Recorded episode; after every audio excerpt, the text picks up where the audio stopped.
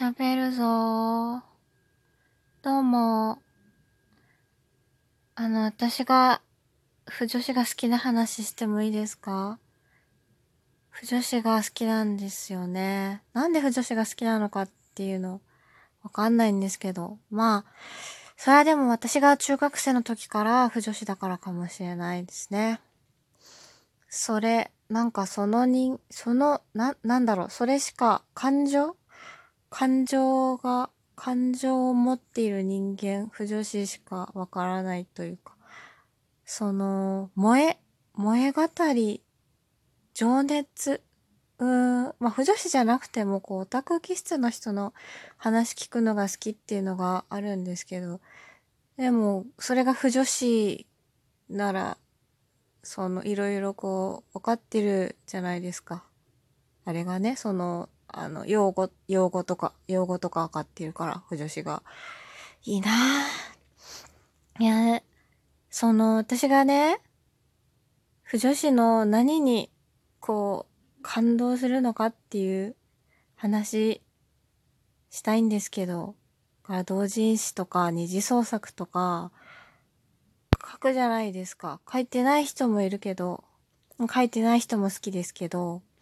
でも書いてる人はもっと好きなんですよ。いや、まあでもわかんない。それは、うん、趣味が合う、趣味が合う人の方が好きな時もある。書いてればいいというわけではないので。でも趣味があって書いてる人のことはやっぱめちゃくちゃ好きだよね。それは。好き。好きだなでも趣味が合う人っていうのがね、いないんですよ、別に。いないなぁめちゃめちゃ燃えたーって思ったこと、あんまりない。あんまりないし、もうそれはいいんですよ。私がめちゃめちゃ、この、趣味が狭い。狭いんですね。恋愛とかが、まず、恋愛がそんなに好きじゃないし、ラブラブなやつも好きじゃないし、えー、エロエロなやつも好きじゃないし、だからといって友情みたいなのも、ほのぼのとか好きじゃないし、で、その、暗い、な、なんだろう、バッドエンド？めちゃめちゃこのバッドエンドみたいなやつも好きじゃない？あれ、ん違う、違うの違うの。うーん。そう、ジャンルとかで言うと全部大体好きじゃないって話になっちゃうんだけど、その書いてる人次第です、なんですね。それ、これ言っちゃうと。書き手の、書きたい、書き手が書こうとしているものが何なのかっていうのが伝わってくるものが好き。でも、それはもう好きであって萌えではない。だから萌えはもう自分でやっていくしかないなと私は思っています。まあその話はいい。その話はいいんですよ。これでも二次創作っていうものがいかに面白いかっていう話が私はしたいの。二次創作めちゃくちゃ面白い。私が特に、あの、読んで感動するのは、この原作を読んでその人が、な、なんだろう、このものを書くにあたってその原作とその人の、なんか、あれが発生するじゃないですか、こう、融合融合が発生するでしょ？その、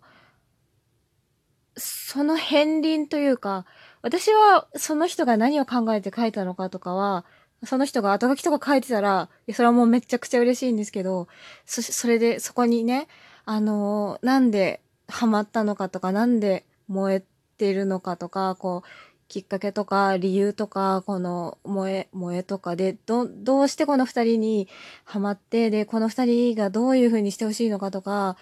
あの、いろんなね、その、ことを書いてくれるとめちゃめちゃ嬉しい。そむしろ、本編よりも嬉しいかもしれないみたいなところがあるぐらい嬉しい。それは、あの、私がやっぱりその、自分が見たいものを見たいっていうよりかは、もうその人の中で何が起こっって何が書かれたのかっていう、この同人誌が出されるに至るまでの、こう、なんかそれが事件なんですよ。事件としても、はーってなるから、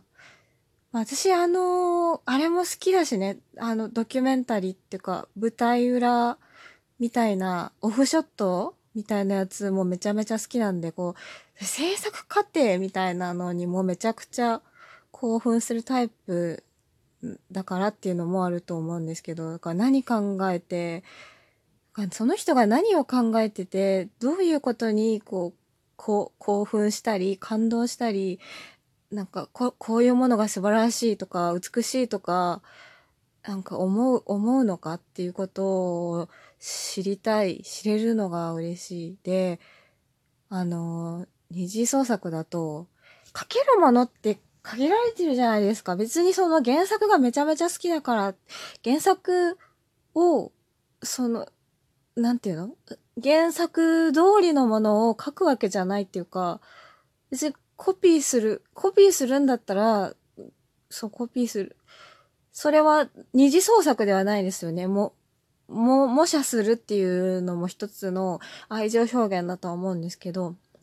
それは二次創作っていうジャンルではないじゃないですか。二次創作っていうのは、その原作通りではないですよね。めちゃくちゃ原作を読み込んで、もうまるでその原作の延長にあるようなやつを書いている人もいると思うし、それもめちゃめちゃいいと思うんですけど、でもそれも、それがししたいと思ってできるわけじゃないじゃないですか。結構その作風とかって個人によってだいぶこう違うじゃないですか。書けるものっていうのがあると思うんですよ。自分が好きなものが書けるわけじゃないし、書け、書けるものしか書けないじゃないですか。で、か、なんかすごい、あのー、原作が骨太な、あのー、なんだろう、えー、っと、バ、バトル漫画とかでいいか。だ、で、なんか結構男臭い感じの、あのー、がっつり、えっと、な、なんだ、まあ、がっつりのやつ。がっつりで、がっつりのやつでも、あの、自分は少女漫画のキラキラのやつしか描けないっていう人もいるじゃないですか。それってでも別に、あの、原作を、う無視して、かい、その、キラキラにしてやろうっていうわけじゃなくないですか？その、自分が書けるもので、その原作への、まあ、なんだろう、思いの丈を自分が書けるものの中に込めていくしかないじゃないですか。だから、似てる、似てないとかってそこまで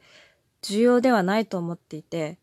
まあ私は、その、似てるのめっちゃ好きなんですけど、この、特に、言い回し言い回しが、あ、もうめっちゃ言いそうみたいなのが、あの、書きたい、書きたいなって思うんですけど、まあ、それはでも、でもやっぱ作風があるじゃないですか。ギャグ漫画とかだとテンポがすごい大事だったりして、そのテンポを大事にするにあたって、必ずしも全部その、これは言いそうだっていうことを言わせるわけにはいかないじゃないですか。やっぱりその、自分が作品を書くにあたって、原作を重視するっていうのもあるけど、この自分が作る創作に対する誇りを、誇りみたいな、なんかプライド？自分の作品の完成度をどこまで上げるかっていうこだわりポイントも別であると思うんですよ。作品への愛なり何なりを表現するっていうのと、自分が作るものを自分の納得いく形で完成させるっていうのが、こう二重にあると思うんですけど、で、結構私が好きな作家さんで、ずっと同じカップリングで書いてる方がいるんですけど、その人の、その人ほんとずっと書いてると思うんですけど、10年とか、10年以上そのカップリングで書いてる方だと思うんですけど、だから、あの作風が変わってるんですよね。その初期に書いてたのと。で、初期に書いてたのは結構少、少少女漫画よりというか、恋愛、恋愛のこう、テンプレートにある程度乗っ取った形で、そのキャラクター二人の恋愛漫画を書いてたんですけど、その恋愛であることは変わってないんですけど、この、何度も書くにつれて、その二人の、二人がその付き合うまでとかを何度も書きな、書かれてて、割と連載とかで書いてたりもする方で、で、この二人が付き合うまでっていうのを何冊かかけて、やった、付き合わせたら、またもう一回、あの、付き合、好きに、お互いが好きになって付き合うまでっていうのを書くみたいな。書かれ方をしている方で、ねその最近のやつはすごい表現が原作の表現を踏襲されているたりとかして、すごい、だから、あの、小王道の少女漫画からどんどん原作に近くなっていて、それがすごい、なんか、感動しちゃって、それは別にその、に、似てるようになった、原作に近くなったのがいいっていうか、この、その人が書き続けていくにあたって、なんか最大限こう、自分が書きたいものを書いていった時に、こう、そうなっていったんだっていうのが、なんかすごい変化というか、で、一回書いたものってもう一回書くわけじゃないじゃないですか。だからそれもあると思うんですよ。その、